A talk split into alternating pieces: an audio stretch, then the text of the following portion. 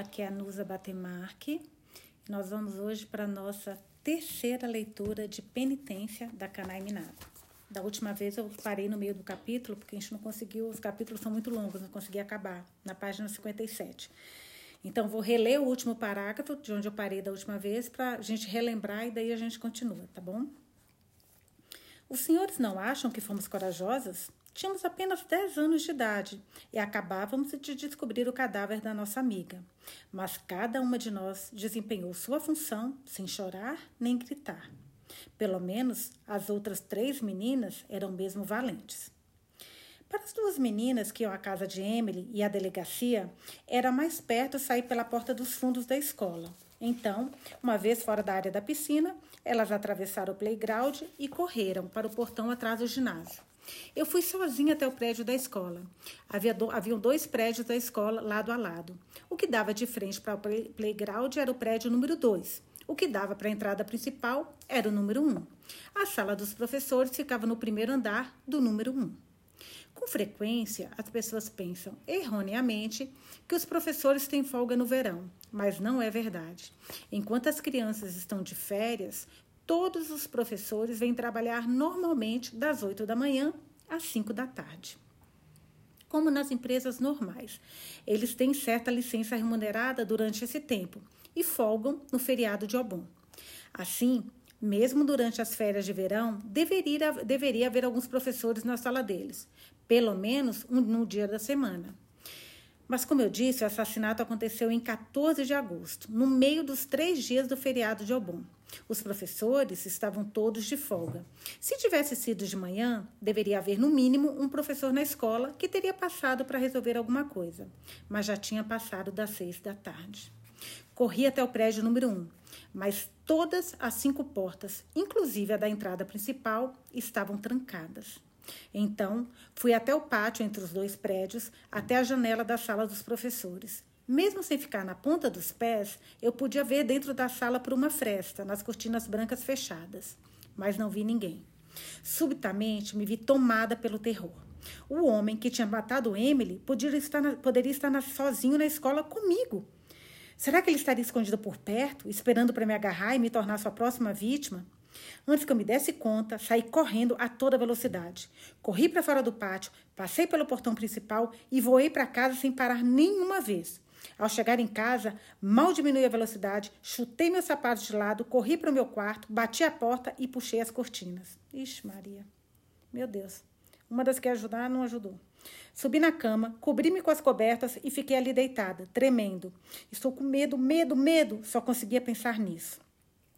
Depois de um tempo, a minha mãe entrou correndo no quarto. Ah, aí está você, ela disse e puxou as cobertas de mim. Que raios aconteceu? perguntou. Minha mãe estava fora, fazendo compras, quando cheguei em casa. Soubera que algo terrível tinha acontecido na escola fundamental e fora direto para lá. No meio daquele tumulto, procurou por mim, mas não me encontrando, foi para casa, pensando que precisava contar para o meu pai. Quando viu meus sapatos na entrada, jogados de lado, correu para o meu quarto. Por entre lágrimas, Contei a ela o que tinha acontecido, que Emily estava morta dentro do vestiário da escola. Por que você não contou a ninguém e se escondeu desse jeito, debaixo das cobertas? Isso porque ela era mais corajosa, lembra? Mais alta, mais corajosa, a líder. Ela perguntou num tom acusatório. Porque fiquei apavorada. Eu estava prestes a dizer quando de repente pensei nas outras crianças. Eu devia, olha lá o que eu falei, eu devia ser equilibrada, a confiável, e se tinha fugido assustada, as outras também deveriam ter feito isso. Mas minha mãe me contou que tinha sabido pela mãe de Akiko. Akiko, com a cabeça sangrando, acompanhada pelo irmão mais velho, tinha chegado em casa e contado para a mãe. Aconteceu uma coisa terrível com a Emily na piscina. E quando a mãe dela estava indo verificar aquilo, deu com a minha mãe. Então as duas foram juntas para a escola. Ao longo do caminho, passaram por Sai, carregada nas costas da mãe, a caminho de casa. Segundo minha mãe, ao chegarem à piscina, encontraram a mãe de Emily e o policial local, junto com Yuka, que, embora sempre um pouco tímida, contou claramente o que tinha acontecido.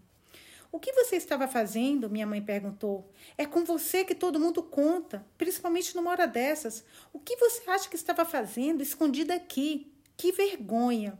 É engraçado como no choque que você mostra quem você é de verdade, né? Embora agora ela, ela que salvou os outros alunos.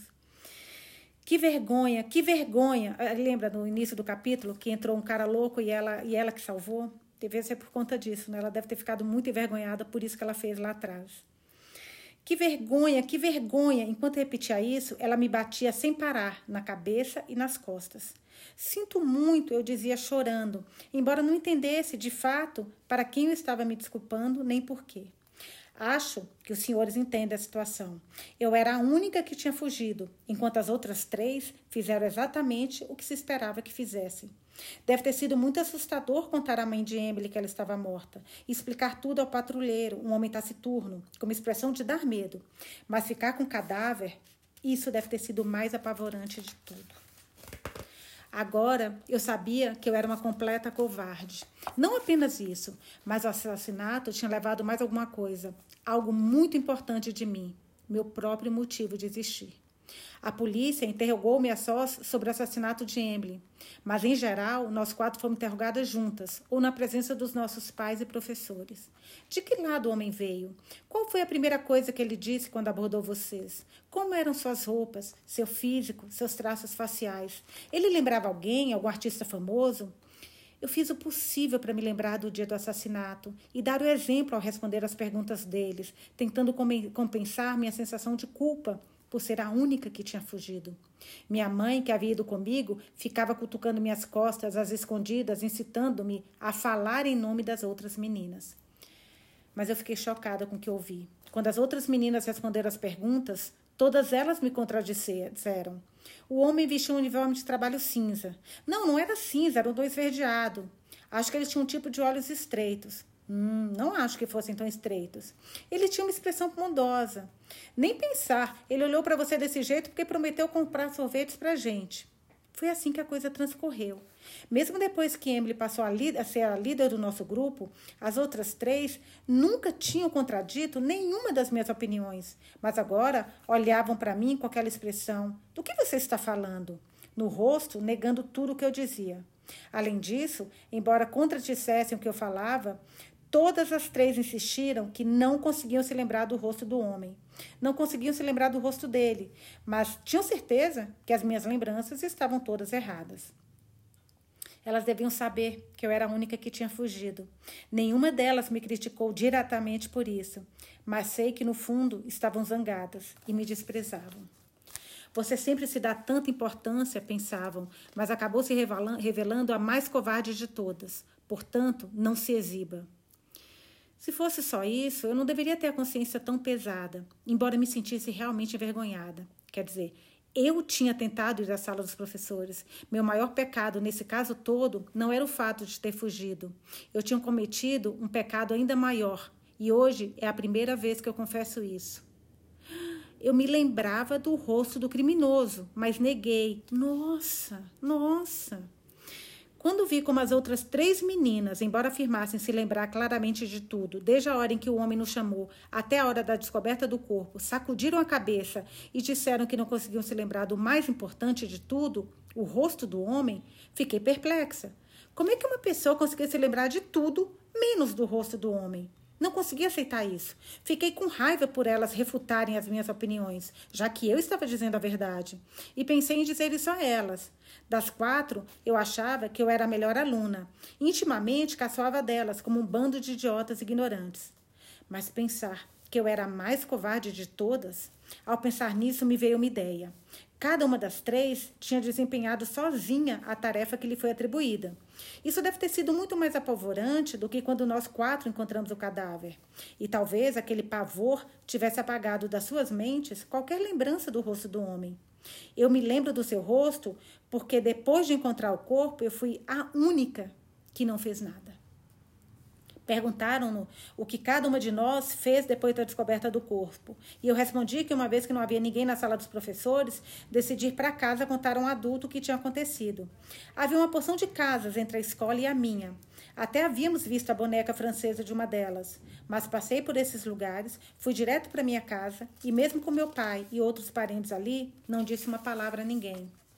Se tivesse contado a alguém, eles poderiam ter reunido mais informações de testemunhas oculares sobre o homem.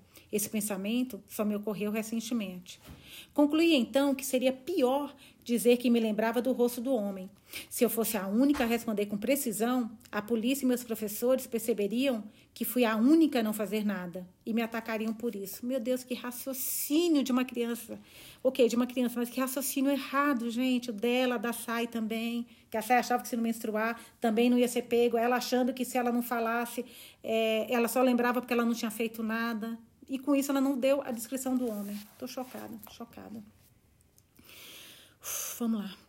Por que eles não pegaram o assassino? Se, digamos, apenas eu dissesse que me lembrava de como ele era e o assassino ficasse sabendo, tinha certeza que eu seria a próxima a ser morta. Dizendo não me lembrar, estava protegida. Olha só, tem outro raciocínio aqui junto. Talvez aquele tenha sido o período das nossas vidas em que deixamos de ser amiga de outras crianças apenas por terem a mesma idade e morarem perto, para então procurarmos amigas por conta própria, que compartilhassem interesses e ideias semelhantes. Ou vai ver, fosse só por não querermos nos lembrar do assassinato. Mas depois de tudo, nós quatro não brincamos muito juntas. Quando fui para a quinta série, entrei no time de vôlei.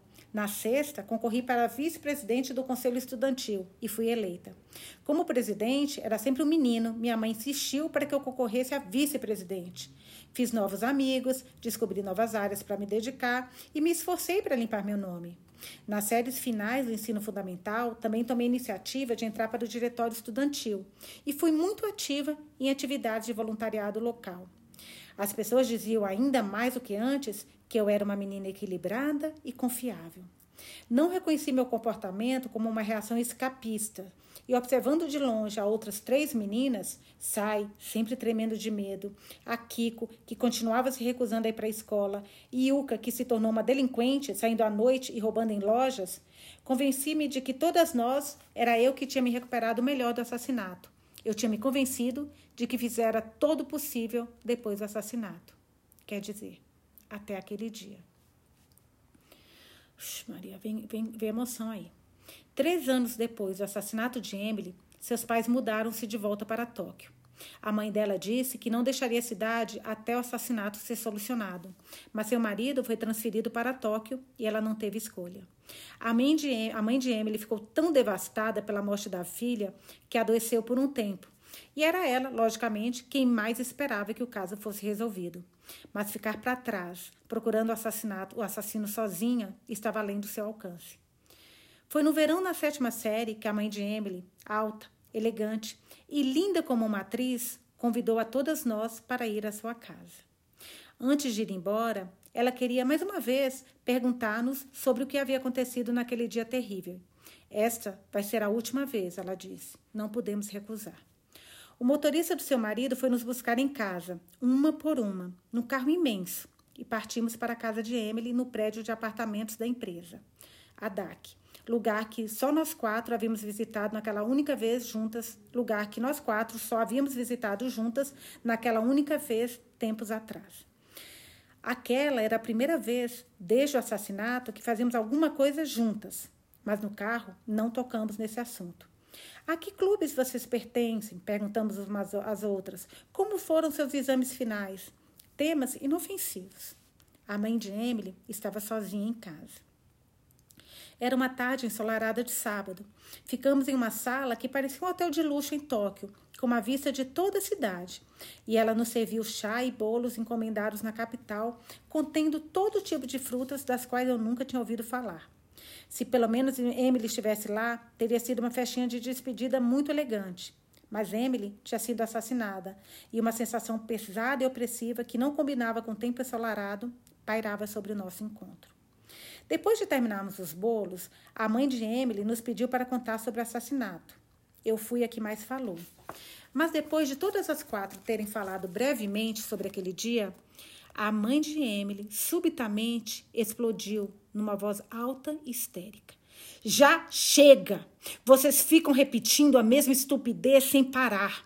Não consigo me lembrar do rosto dele. Não consigo me lembrar do rosto dele. Por serem tão idiotas, passaram-se três anos e eles não prenderam o assassino.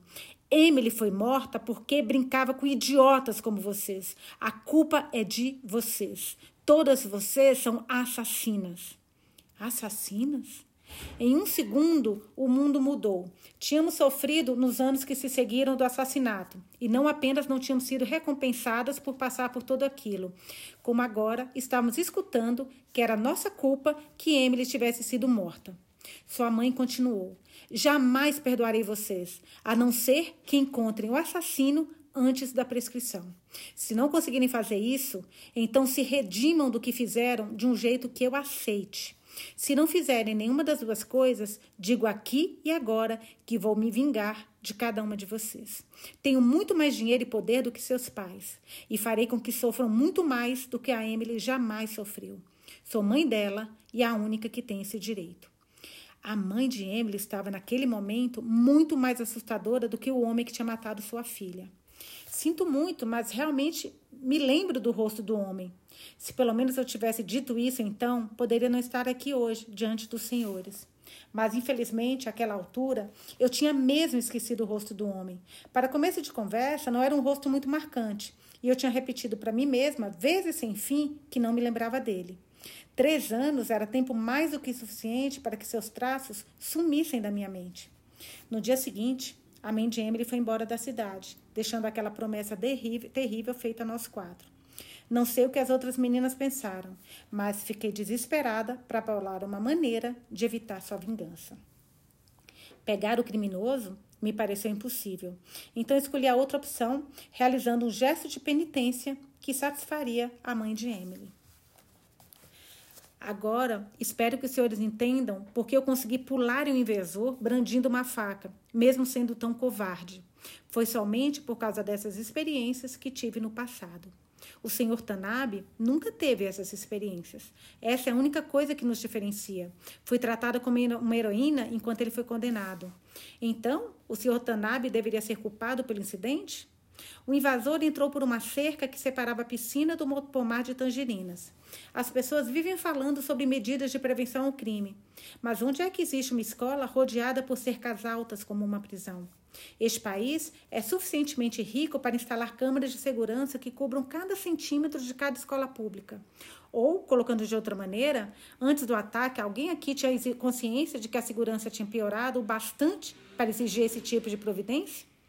Não acredito que ninguém em nossas patrulhas de vigilância, da, vigilância dos cidadãos, que já faltou ao seu turno, turno fingindo estar doente, tenha direito de criticar o senhor Tanabe.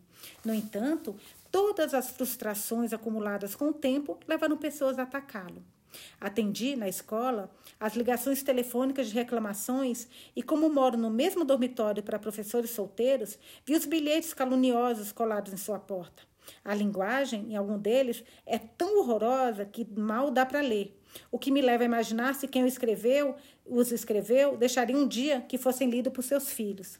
O telefone e o celular do senhor Tanabe tocam tarde da noite, e até escutei ao que parecia, ao que parece ser, ele atirando o telefone contra a parede. Alguém também arrebentou o para-brisa do seu carro no estacionamento. Por causa disso, como tenho certeza que todos aqui sabem, o senhor Tanabe não está em condições emocionais de ficar diante dos senhores hoje. Que raios o senhor Tanabe fez de errado? Se os senhores estiverem bravos porque seus filhos se viram numa situação terrível, por que não denunciou o homem que realmente os atacou? Os senhores evitam fazer isso porque ele era um homem de 35 anos, desempregado, que tinha estado em um hospital psiquiátrico. Ou por ser filho de um membro da Diet, a pessoa, Diet, a pessoa mais poderosa deste distrito ou era simplesmente mais fácil culpar o senhor Danabe. Sou apenas sua colega de, colega de trabalho, mas até eu senti simpatia por ele. Conseguem imaginar como a sua namorada, alguém com quem ele está comprometido para casar, deve ter se sentido? Como os senhores sabem, o seu Tenabe é alto e bonitão, bem atlético, graduado em uma universidade nacional e era muito popular com seus alunos, bem como com os pais deles.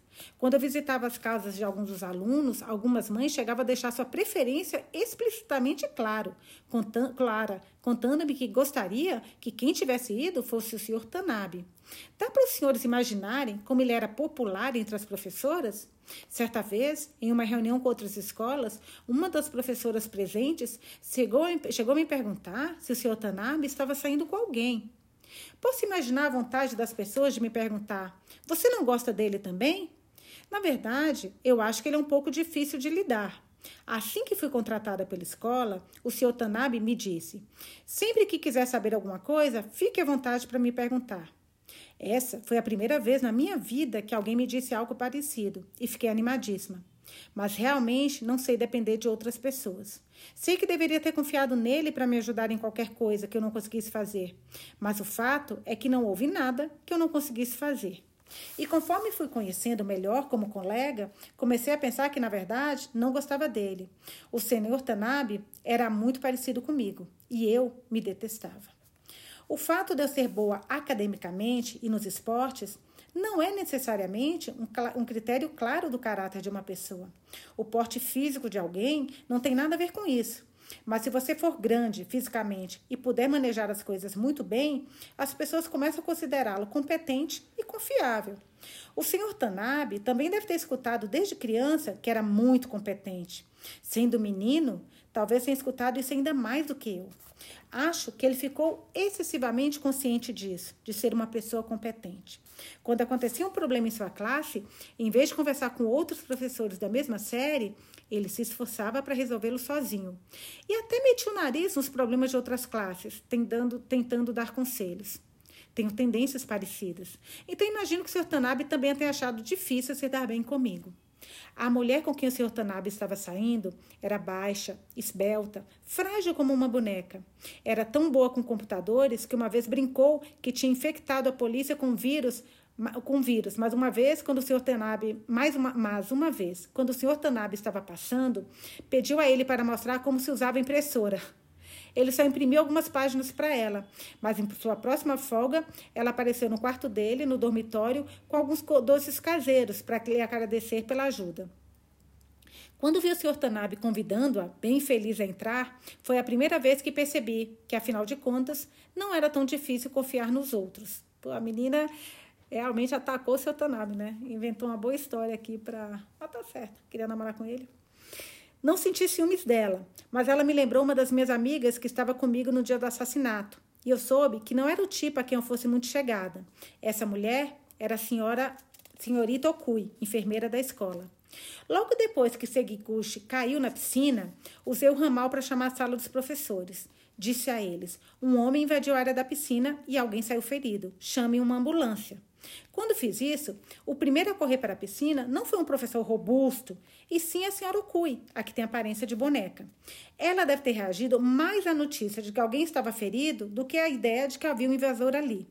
Talvez os, todos os professores homens estivessem ocupados à procura de alguma coisa que pudesse ser usado como arma. No dia seguinte ao que o Sr. Tanabe tomou uma overdose de soníferos e foi levado às pressas para o hospital, a, senhora, a senhorita Okui ligou para a imprensa e disse que achava que a minha reação tinha sido exagerada. Mais tarde, no mesmo dia, saiu o seguinte artigo em um site de uma revista semanal. Não digam que não viram. Agora ela está falando, está lendo o artigo. Esta professora é, gente, o que é o ciúmes e a inveja, né? Meu Deus do céu. A enfermeira, provavelmente com ciúmes e inveja pela atenção que ela estava tendo, resolveu dar a versão dela. Dar, não a versão de, de ódio, né? A versão dela. Essa professora é vista como heroína por ter tido a ousadia de pular contra um intruso para proteger seus alunos. Mas precisaria, de fato, ter ido tão longe a ponto de tirar a vida de um homem? Todas as crianças tinham corrido para um lugar seguro, mas a cada vez que o homem gravemente ferido na coxa tirava o rosto para fora, ela o chutava como se fosse uma bola de futebol, fazendo com que afundasse no fundo da piscina até não mais levantar o rosto. O professor que estava no local, sofrendo tanto por causa dos socos que tinha levado, que não conseguia sair da água, água viu-se cara a cara com um verdadeiro inferno, uma vez que a piscina transformou-se num bar de sangue. Quem foi, na verdade, que tirou deste professor a vontade de um dia voltar a dar aula? Meu Deus do céu. Era para eu ser uma heroína, mas depois desse artigo fui subitamente vista como uma assassina. É bem interessante perceber como o poder do amor pode mover a opinião pública. Penso que todos os senhores devem estar felizes quanto a isso, porque agora tem um novo objeto de desprezo. Foram os senhores que puseram o senhor Tanabe contra a parede, mas agora sentem pena dele, fazendo parecer que fui eu quem fiz isso. E agora os senhores me culpam por toda a incompetência demonstrada por suas crianças em face do acidente, afirmando ser minha culpa que elas mal falassem e tivessem problemas para se concentrar.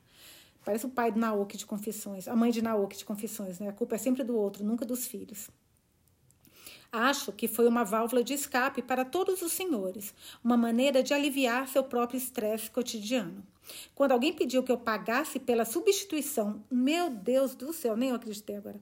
Quando alguém pediu que eu pagasse pela substituição da toalha ensopada de sangue, não consegui acreditar. Despeça a professora assassina. Fique de quatro, peça desculpas, assuma responsabilidades pelo que fez. O que explica porque estamos, estamos tendo essa inesperada reunião da Associação de Pais e Mestres hoje e porque estou aqui, em pé, perante os senhores. Mas me pergunto se o motivo de eu ter sido atacada desse jeito seja o fato de nenhuma das crianças ter morrido. Os senhores acham que chutei até a morte um pobre rapaz doente e fraco a troco de nada? Teria sido melhor para mim esperar que até que ele tivesse matado quatro ou cinco pessoas? Deveria ter seguido o exemplo do meu colega covarde, fingir que fui empurrada para dentro da piscina e me esconder ali, em silêncio, enquanto ele atacava as crianças? Ou os senhores teriam ficado satisfeitos se eu tivesse junta, morrido juntamente com o homem? Eu gostaria de jamais ter salvado seus filhos. Nossa Senhora! Logo depois do início do ataque, o homem se esfaqueou e caiu na piscina. Portanto, existe aqui uma questão que precede qualquer alegação de legítima defesa. Mas quis a sorte que o pai do homem fosse uma pessoa influente nessa região. Portanto, ao que parece, nossa, o mandado de prisão está prestes a ser expedido contra mim. Meu Deus. Talvez entre os senhores haja um gentil detetive dando-me a chance de terminar a falar. Se for este o caso, tem mais uma coisa que eu gostaria de dizer. No site da Serviço Seminal foi dito a cada vez que o homem tirava o rosto da água. Mas, para ser precisa, chutei-o apenas uma vez. Portanto, se isso for levar a julgamento, a questão é se, naquele único chute, havia ou não, havia ou não intenção assassina. Gente, que reviravolta! Meu Deus, que coisa ridícula. Quando penso que os jurados podem vir do meio dos senhores, estremeço. Não vou revelar mais nenhum fato para os senhores, não teria sentido. O que vou dizer agora é dirigido a uma pessoa específica entre os senhores. Gostaria de lhe agradecer mais uma vez por ter vindo de tão longe para estar aqui, hoje. A Jaco. Para mim, a penitência que você colocou em nós significa que eu deveria crescer para ser uma boa pessoa, o tipo de que Emily ficaria orgulhosa. Eu sabia que não era realmente confiável, que não era competente, mas como penitência, participei do Grêmio Estudantil nas séries finais do ensino fundamental. Fui presidente de classe no ensino médio, também fui capitão do time de vôlei. Estudei muito e fui à faculdade. Fui para uma faculdade nesta parte do país porque queria morar perto do mar. Senti que uma cidade próxima ao oceano, de onde se pudesse ver o Pacífico, traria uma sensação de liberdade e amplitude muito maior do que a limitada cidadezinha do Vale, que eu chamava de lar. Enganei-me quanto a isso, mas nunca pensei em voltar para minha cidade natal. Depois de me formar na faculdade, consegui um cargo como professora de escola fundamental. Para dizer a verdade, não sou tão chegada a crianças, mas se gostasse do meu trabalho, então não se constituiria em penitência. Meu Deus, gente, é como se todo mundo, todas elas estivessem procurando uma maneira, ou pelo menos ela, uma maneira de se punir, né? Pelo que aconteceu, pelo que a mãe falou. Senti que teria que me colocar no tipo do lugar em que tinha que fazer, em que tinha falhado e fazer meu melhor ali. Faz apenas pouco mais de dois anos que comecei o trabalho, mas sempre vim trabalhar antes de todos. Sempre fiz questão de escutar todas as bobagens que as crianças tinham a dizer. Sempre respondi adequadamente às reclamações inúteis que os pais poderiam ter. E sempre prestei atenção para realizar qualquer trabalho burocrático que precisasse ser feito naquele dia, mesmo que isso significasse ficar até mais tarde. Estava farta, bem farta disso. Não aguentava mais e tinha vontade de chorar. Mal conseguia me impedir de dar o fora. Não me faltavam amigas com quais eu pudesse me lamentar. Cheguei a falar com algumas pessoas da minha equipe de vôlei da faculdade, mandar e-mails despejando minhas reclamações sobre o trabalho, mas elas só compartilhavam queixas parecidas. Não é do seu feitio reclamar assim, Maqui. Aguente firme. Mas seja como for, o que significa ser do meu feitio? Significa que eu pareço ser controlada, quando na verdade não sou? As únicas pessoas que conhecem meu verdadeiro eu são as três meninas da época do assassinato. Elas e ninguém mais. Quando percebi isso, comecei a sentir falta delas alucinadamente. Não tenho mais nada a ver com as três, diretamente. Mas minha irmã mais nova, que foi para a escola vocacional lá perto e continua na nossa cidade, me dá relato do que, relatos do que as outras estão fazendo. Soube que Sai casou e foi viver no exterior. Aparentemente, seu noivo era alguém da elite. A Kiko continua como antes, bem fechada, mas minha irmã viu levando o filho do irmão mais velho para fazer compras e ela parecia estar se divertindo.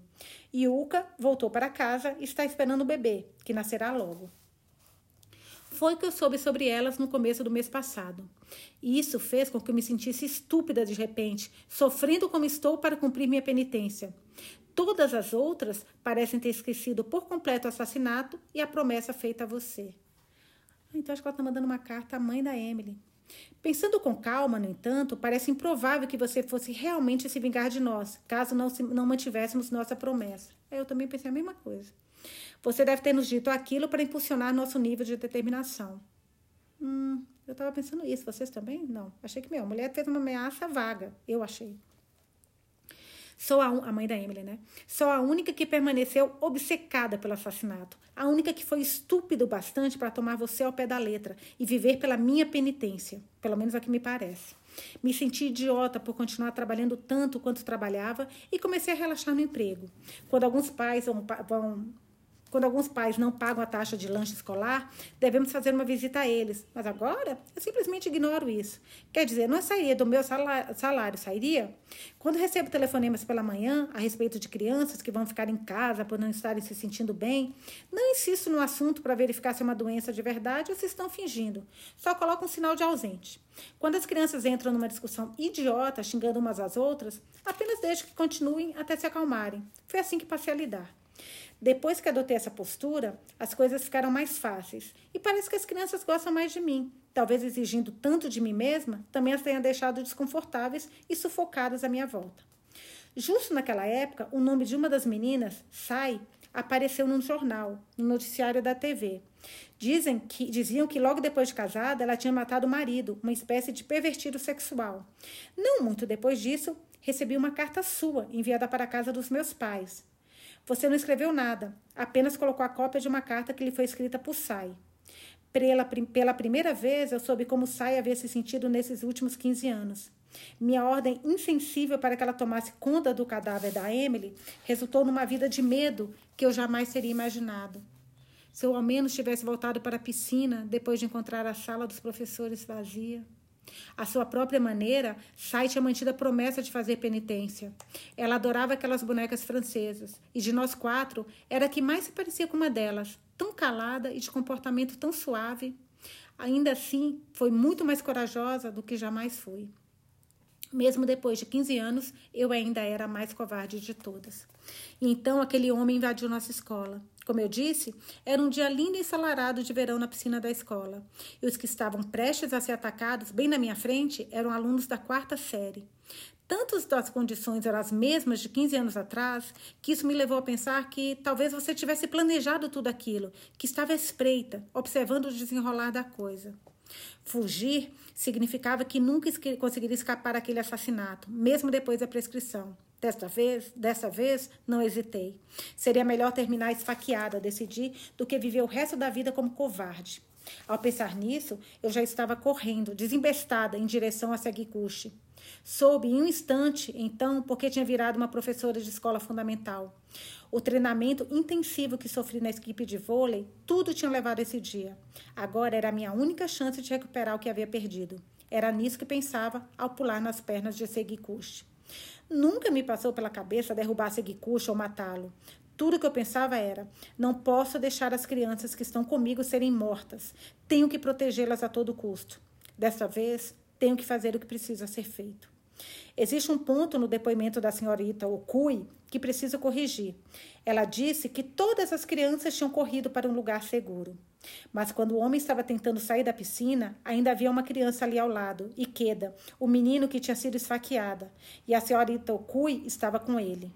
Não acho que ela fosse capaz de proteger Ikeda, e eu nem queria que ela o fizesse. Só havia uma pessoa que poderia lidar com aquilo: eu. Acho que finalmente entendo os sentimentos do Sr. Tanabe. Talvez tenha sido mesmo minha culpa ele ter tomado todos aqueles soníferos. Ikeda gritava: Está doendo, está doendo. A toalha pressionada em seu ferimento tinha ficado vermelha. Tive um súbito pensamento. Será que Emily também tinha gritado ao ser atacada por aquele homem? Desde o assassinato, eu andava obcecada pela minha própria covardia. E imaginava o medo que as outras três meninas deviam ter sentido para compará-lo com meu próprio medo. Mas nunca pensei em Emily e em como ela deve ter se sentido. Ela deve ter sentido o maior pavor de todos. Deve ter gritado por socorro repetidamente. E, no entanto, não fomos ver como ela estava. Emily, sinto muitíssimo. Esta foi a primeira vez em que pensei nisso. Ao mesmo tempo, eu não permitiria que um pervertido, um adulto, atacasse crianças frágeis e indefesas. Nossas vidas tinham sido arruinadas por um adulto idiota, e nem em pensamento eu deixaria aquilo acontecer de novo. O homem já tinha erguido sua perna sadia para cima do deck, junto à piscina. A ideia de que tal adulto existisse me deixou tão nervosa que disparei em sua direção. O rosto inexpressivo e molhado de Seguikuchi, de se sobrepôs na minha mente a do homem de 15 anos atrás. Chutei aquele rosto com toda a força que tinha. E nesse instante senti que minha penitência estava completa, que eu tinha cumprido minha promessa. Mas não era isso que eu realmente precisava fazer para manter minha promessa. A penitência de um covarde só se completa quando ele se adianta e confessa. No instante, nossa, no instante que chutei o rosto de Seguikuchi, o rosto do homem de 15 anos atrás surgiu claramente na minha memória. Caramba!